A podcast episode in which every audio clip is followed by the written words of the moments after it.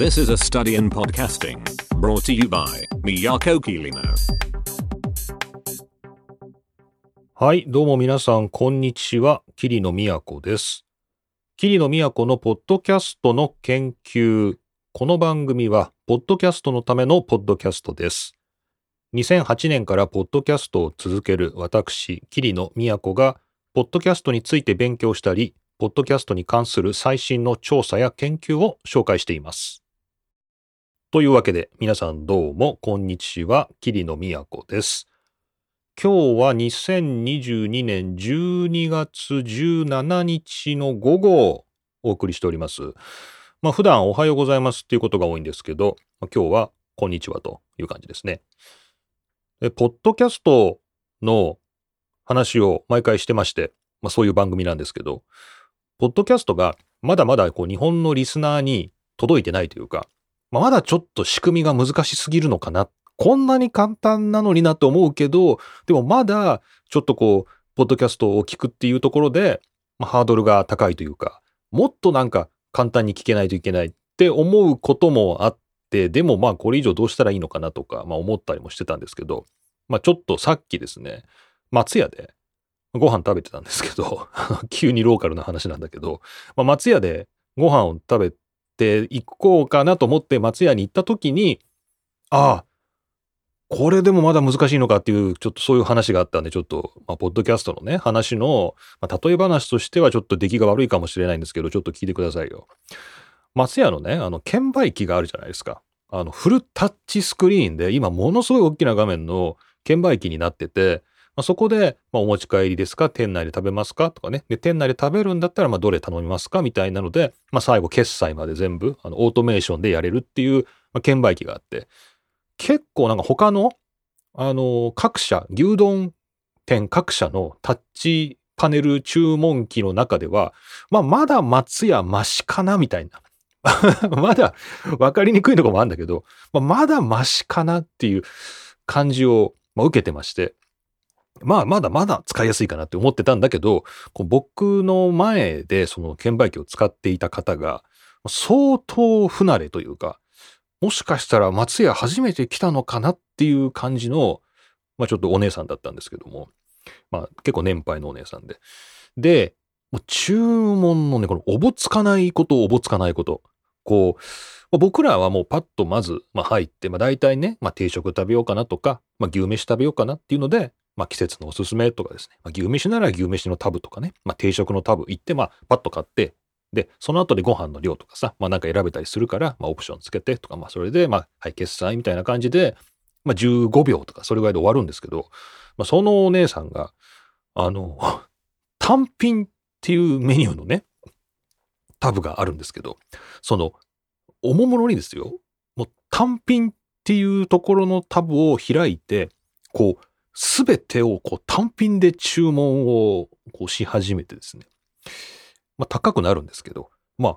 なんだろう、ちょっと食べたいものがあったのかな？ちょっと朝定食っぽいものが昼だけど食べたかったのかもしれないんだけど、まあソーセージとか、まあ、目玉焼きとか、まあ、なんか、まあ、ライスとか、もうとにかく全部こう単品でこう入れていく。で、ちょっとお連れさんがいたんで、二人分その単品でこうすべてをこうタッチパネルで、まあ注文していくんだけど、それがさ、ものすごい品品数になるというか、なんか20ぐらいのなんかこう、ブワーってこうメニューの右側に注文したやつが並んでいくんだけど、それがブワーってものすごいたくさんになってて、あの、券売機がですね、エラーを出してて、この Windows のエラーメッセージがさ、出てさ、ポーンって、あの赤いバツの、昔の Windows だよね、これ。Windows 2000とかさ、まあ、Windows XP にしてもこれクラシックな見た目にしないと出てこないよね、みたいな古いウィンドウが出てきて、あの、エラー出てんだけど、もうそれもタッチスクリーンだからさ、そのお姉さんはもうそこを消しながら、あなんか、なんかエクセプションエラーなんか出てんだけど、もうそれでももう、その注文を観光してて、でもまあすごい時間がかかったから、えー、まあ3分とか4分ぐらいかかってんのかな？まあ僕の後ろにすごいなんか3人4人ぐらい、会社員の方が並んでてイライラしてましたけどね。まあそれでやってて、まあそうかと思って、まあこれね、だいぶ親切にできてると思うけど、まあそれでもわからんよね、みたいなのを感じてですよ。ポッドキャストは、まあ、相当ハードル高いですね、今ね。やっぱこうテレビ、ラジオ感覚で、つけたらとりあえず流れてきますよみたいな。その後、チャンネルを選ぶのは後でどうぞみたいなね。まあ、お望みでしたらどうぞみたいなのに比べると、ポッドキャストの最初の入り方って、ね、番組の名前をまず検索するとか、まあ、なんか見たいものを検索するとか、結構ね、ハードル高いかなと。なんかね、あの、ま、松屋の券売機ですらね、こうまだ足りてないというか、全然届いてない中でね、こうポッドキャストのインターフェースはこれまだ改善の余地があるんじゃないのっていう、特にアップルさんアップ、アップルさんアップルさんのね、ポッドキャストのね、アプリ、とっても使いにくいですよ。本当に。番組のフォローの仕方がわかりません。でね、ちょっといろいろ僕も不満はあるんですけど、まあ、まだまだね、あの、まあ、松屋の券売機でちょっともう僕もイライラしながら待ってたんですけど、まあ、わかりやすい IT って難しいんだなっていうのを思いました。はい。で、ちなみにその後なんですけど、あの、そのお姉さんの注文したものは全部店内だったんで、今、あの、松屋の中の、あの、注文出来上がったやつって、その番号で呼ばれるんですけど、あれが全部こう、発見したその、なんていうんですか、食券に全部番号が振られてるんで、そのお姉さんたちが頼んだ20品ぐらいの単品は、全部あの、ウェイティングのリストに並んで、131番、132番、133番、134番、135番みたいな、こう延々とその出来上がった時に番号が読み上げられて、ね145番のお客様みたいな感じで、あの、システムはちゃんと動いてました。はい、よかったです。というわけで、えー、今日はポッドキャストの話で、まあ、年末だということもあるのかないのか、えー、ちょっとですね、ゆゆっくり映像作品を見てみたということで、今日は、Spotify の、起業するですね、そういう物語を描いたザ・プレイリストっていう6話のドラマを見まして、えー、ちょっとこれ、ポッドキャスターとして一言言いたいなと思いましたので、まあ皆さん見てない方も今日この話を聞くと、このプレイリストっていう、えー、6話の完結するドラマを見た気持ちになれて、まあ、かつ何かコメントしたくなる、そんなお得な話ができたらいいかなと思ってます。というわけで、桐野都のポッドキャストの研究第64回お付き合いいただければと思います。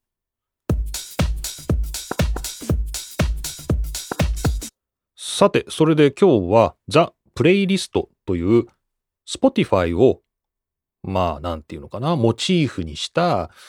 新しい音楽ストリーミングサービスを立ち上げようとする IT 起業家たちを描いたドラマですかね。まあ、そんな連続ドラマを見たので、ちょっとその感想をシェアしつつ、皆さんに中身も紹介して、で、ポッドキャスターとしては、どう思うかっていうですね、ちょっとそういう考察をしてみようかなと思います。で、えー、ご紹介ですけども、このザ・プレイリストというドラマは全6話で結構短いです。1話45分ぐらいで全6話なので、まあ、長々とシーズンが続いていくようなドラマに比べますとだいぶ見やすいサイズになってて、まあ、場合によっちゃこれ1本の映画に再編集すればできるかもね、みたいなね、まあ、そういう感じなんだけど、まあ、これを6話に分けてあると。で、えー、Spotify を起業した、え、ダニエル・エクっていう人が、まあ、実名で出てきて、あ、これはノンフィクションなのかなってね、思わせるんですが、えー、作品の解説を見ますと、まあ、実話に基づいてはいるけれども、フィクションも交えてあると。そんなこと許されるのかなってちょっと思いますけどね。実話なら実話、ね、フィクションならフィクションって言ってくんないと、こう見てる側としては、どこまでが実話でどこまでがフィクションかっていう境目がわからないので、ま僕も今日これについてお話しするときには、基本、まあ、実話なのかなみたいな。まあ、フィクション。まあ、どれぐらいがフィクションなのかわからないけど、まあ、実話をベースにしてるのかな、まあ、現実のこの社会と、まあ、対応してるのかなっていう形で、ま、どうしてもお話ししてみますけど、えー、まあ一応フィクションと実話がまあ重なったもの。ただし出てくるのはダニエル・エクっていう、まあ実際にいる起業家が出てくるし、えー、Spotify っていうのも実際の企業として Spotify が出てきます。はい。で、えー、スウェーデンで物語が始まって、えー、この Spotify を起業しようっていうね、もう開発しようということで、えー、このダニエル・エクっていう人が思いついて、で、お金を出してくれる出資者を集めて、で、まあ仲間を集めていって、最終的にはこの Spotify という会社がスタートする。ということなんですね。で、ここまで聞くと、あの、全6話だし、ああ、なるほどと。まあ、1、2、3、4、5、6と。だんだんとこの Spotify という会社が出来上がっていく、まあ、IT 企業のベンチャーの、まあ、サクセスストーリーというか、まあ、半ば電気というか、まあ、そういう話なのかなと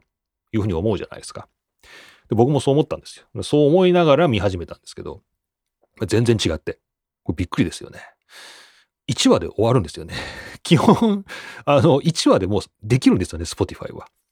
あの、6話もあるんですけど、1話で、このダニエル・エクっていう人が出てきて、まあその人がまあ何らかんらありながら、まあ、自分を貫きつつ、周りと妥協しつつ、まあ、Spotify というサービスが一応スタートにこぎつけると。終わっちゃうんですよね、話。あれ、話終わっちゃったなって思ったら、まあ、ここからがこのドラマ6話あることが生きてきて、6話、こう別々の人の視点からこの Spotify が立ち上がっていく様子を別々の人の目線で描いていくっていう、ちょっとそういう、なんていうの？あの、マルチな視点で、あの、楽しめるっていう、あの、そういう不思議なドラマになってて、ちょっとずつ時間軸はもちろんずらしてあって、飽きないように、あの、なってるんですけど、基本的には各話6話全部、あの、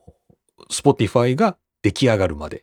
ていうのを、第1話はこの、えー、ダニエル・エクっていう、まあ、創業者、まあ、有名な人ですよね。えー、Spotify を立ち上げましたよっていうスウェーデンの起業家、このダニエル・エクの目線から見た、まあ、言ってみれば、まあ、一番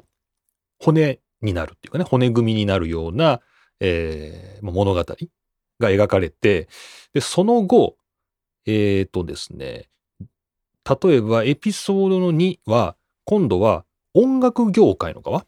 これはね、出てくるのは Sony Music スウェーデンの社長が出てくるんですけど、その社長の目線から見た、この Spotify が立ち上がってくる過程、みたいなのが描かれる。これ当然こう、対立関係もあるわけですよね。こう自分のビジネスを壊しに来る奴らみたいな感じもあるんで、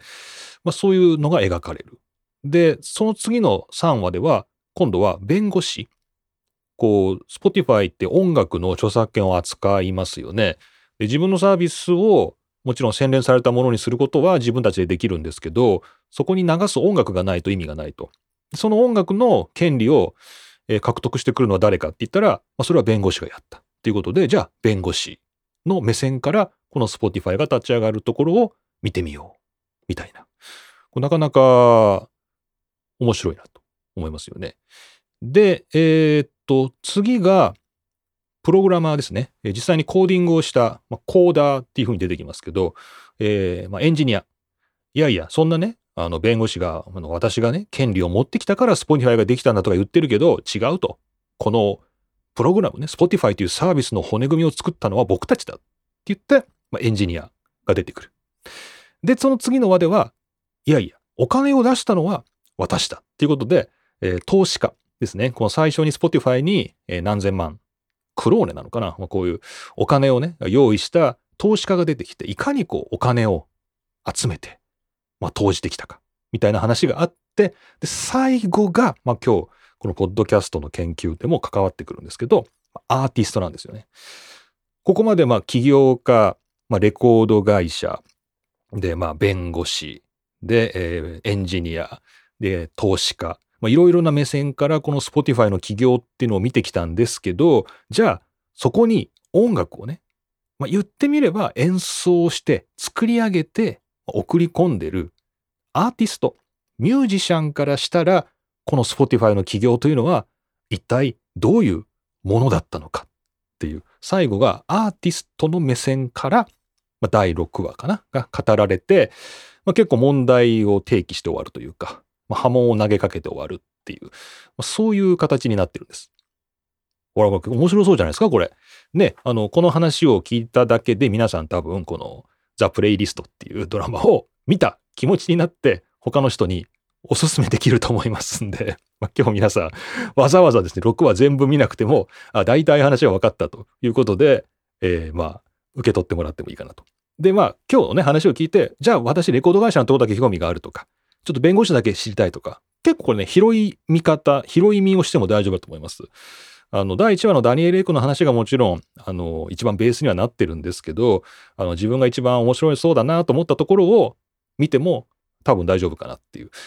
ただまあ、いろいろな目線から Spotify の立ち上がりを見ることができるっていうのが、この6個の視点で見られるっていうのが、まあ、一番面白いところですね。ということで、えー、まずはこのザ・プレイリストっていう作品が、まあ、どんな作品かっていうことを簡単にご紹介してみました。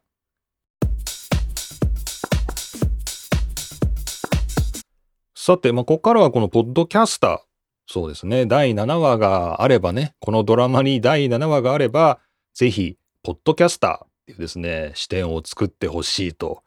いうぐらいですね、今、Spotify はポッドキャストに対して熱烈に、こう、なんていうんですかね、こう、ラブコールを送っているというか、まあ、自分たちのサービスの中でいかにこう、ポッドキャスターが幸せに暮らせるかみたいな、まあ、そういう話をしてくるわけで、まあ、ちょっと第7話、ポッドキャストっていうのをね、ぜひ入れてほしいので、まあ、ちょっとその話をしようかなと。で、えまずこの6話全部で、この問題とされているのが、Spotify っていうものが、まあ、一つのビジョンを持って立ち上がったんだっていうことなんですね。で、それは音楽業界を再編成すると。で、えクリエイターに力を与えるっていうね。これがあの、まあ、Spotify の理念として、え繰り返し繰り返し、まあ、語られるんですよ。でもちろんそれは実務レベルで弁護士では、まあ、そこは妥協が必要だとか、まあ、投資家からしたら、投資家からしたらこれはビジネスだからとか。でも思想としては、まあ、全てを本当は無料にしたいんだとか。まあ、なんか本当いろいろなそれぞれの立場の思惑が絡み合って、まあ、最終的にはま落ち着くところに落ち着いていくという、まあ、そんな感じではあるんですけど、このダニエル・エクという、この起業した、えー、Spotify をま起業した人間からすると、まあ、音楽業界を再編成すると。で自分たちがえー、そういう海賊版とかね、その違法アップロード、音楽の違法ダウンロード、アップロード、こういったものを根絶する。ね。で、音楽業界を再編成する。そして、一人でも多くのクリエイターにお金が行き渡るようにする。みたいなね。なんかね、そういう、ま、理念が、ま、まずあるわけですよ。で、まあこれ第6話が最終的にアーティストの目線でこの Spotify について語られるって話をしましたけど、じゃあ実際にこの Spotify っていうのは出来上がってですよ。まあどうなったかっていうところで、誰か幸せになってるのかな？みたいな。結構ね、そういう批判的な目線で最後語られていくんだよね。それはあの、アーティストにお金が入らないっていうことなんですよ。でもこれはね、あのま、いろんなトリックがあって、えー、と、例えば、このドラマを見た後にね、YouTube でダニエル・エクのあのキーノートとか見ると、なんかすごいね、あの、なんかすごい文脈が分かって染み込んでくるんですけど、こう、一人でも多くの、えー、クリエイターに、えー、お金が手に渡るようになりましたっていうですね、例えば、これまでは、ま、ビッグヒットのね、えー、ミュージシャン、えー、例えば何千万枚とかアルバムが出されたとしても、まあ、その中の本当にごくごく一部だけが、えー、そのお金を得てたんですよねみたいな話をある中で、まあ、Spotify で、えー、まあなんだろうそういうレコード会社のプロモーションとか、まあ、近所の CD 屋さんレコード屋さんの品揃いとかそういうものに全く影響されずに、えー、リスナーが聞きたいものを発見して聞けるようになったっていうことで、まあ、今までよりもはるかに多くの人にお金が回る可能性が出てきた。まあ、実際出てるということを、まあ、Spotify は言うんだよね。まあ、ところが、まあ、ドラマの中では、まあ、これ本当実話とフィクションが混ざってるんで、まあ、これはフィクショナルなところだとは思うんだけど、じゃあ実際にその末端のミュージシャンに Spotify で大ヒットしてるから、例えばプレイリストにたくさん加えられたりとか、えー、まあフィーチャーされたりして、じゃあどれぐらいのお金が渡ってるかって言ったら、まあ、月1200円だとか、もうなんか、もう本当に、それでどうやって生活していけばいいんですか？みたいなお金しか、その末端のミュージシャンには入らない。っていうね。でも、こう、Spotify、まあ、ダニエル・エクの側としては、まあ、これは音楽業界が再編成されている途中だし、そもそもレコード会社と契約して、このレコードを作って、まあ、CD、アルバムを作って、まあ、それが配信されてっていう中で、レコード会社には Spotify の売り上げの大半を渡してると。渡してると。なんだけど、それがミュージシャンにどのように分配されないのかとか、えー、それは Spotify の問題ではないと。まあ、なんかこれも言わんとしてることはわかるんですけど、えー、Spotify の問題ではないんだっていうね。音楽業界をこれからもっと壊していけば、これは変わるんだっていう。だから未来を見てくれみたいな話をするんです。でも、アーティストは今生きていけないと。死んじゃうと。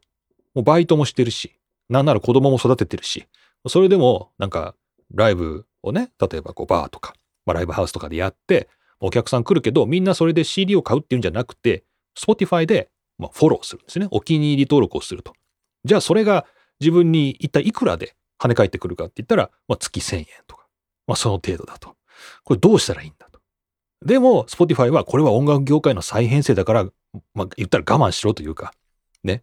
もっと壊していけば変わるんだみたいなことを言ってて、まあ結局それは平行線で終わるようになってて、まあこのドラマ全体としては、まあ問題を提起して終わるっていうような形になってるんですよね。でですね、で、まあ、かたやポッドキャスターとしてなんですけど、えー、Spotify は確かに魅力的なプラットフォームで、えー、すごい、あの、伸びてる。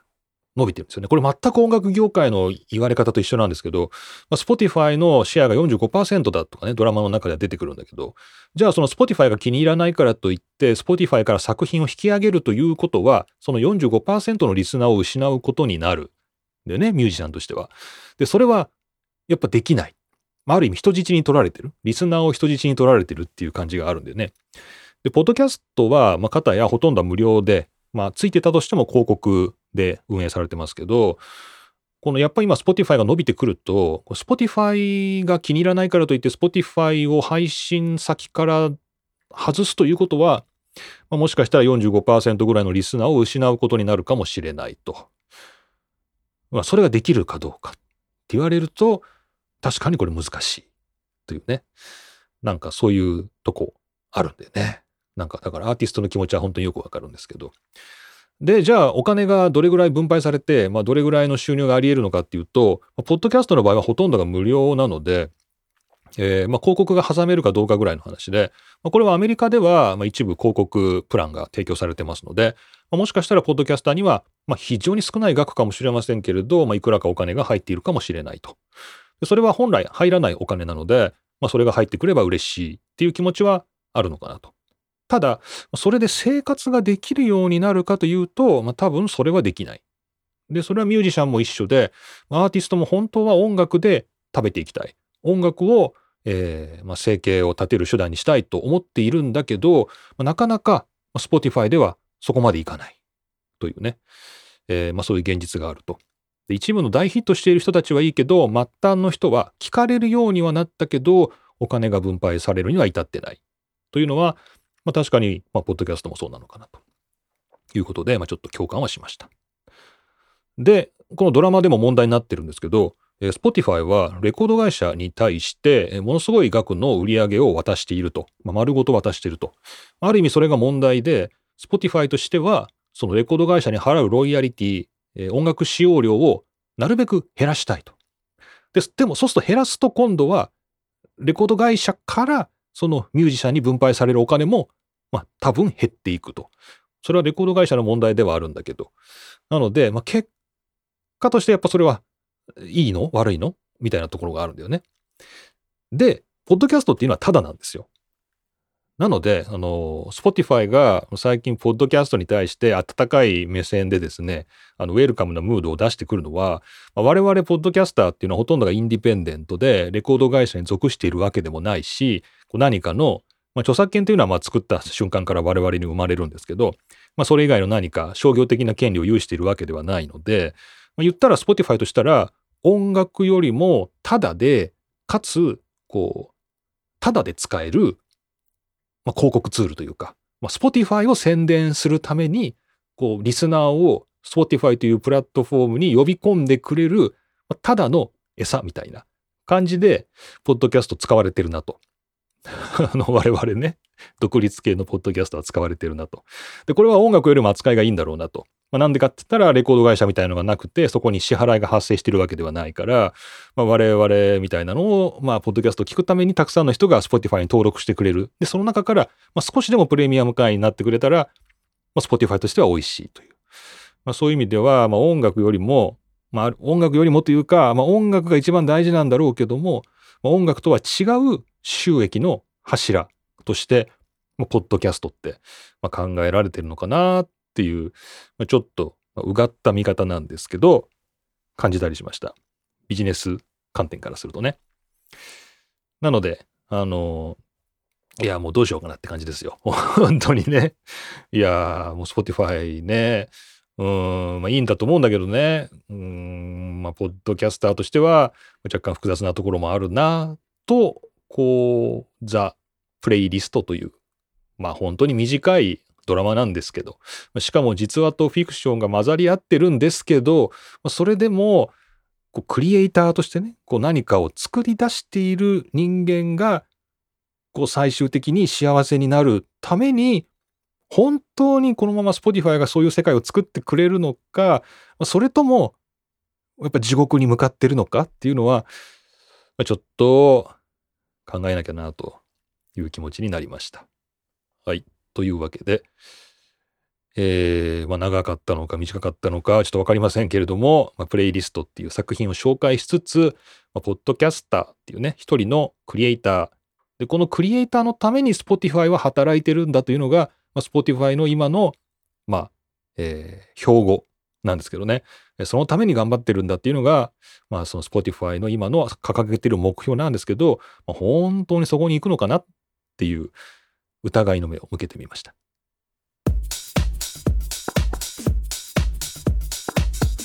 はい。というわけで、えー、今回もほとほと疲れまして、まあ、疲れたところで今回も終わりということで、皆さんどうもありがとうございました。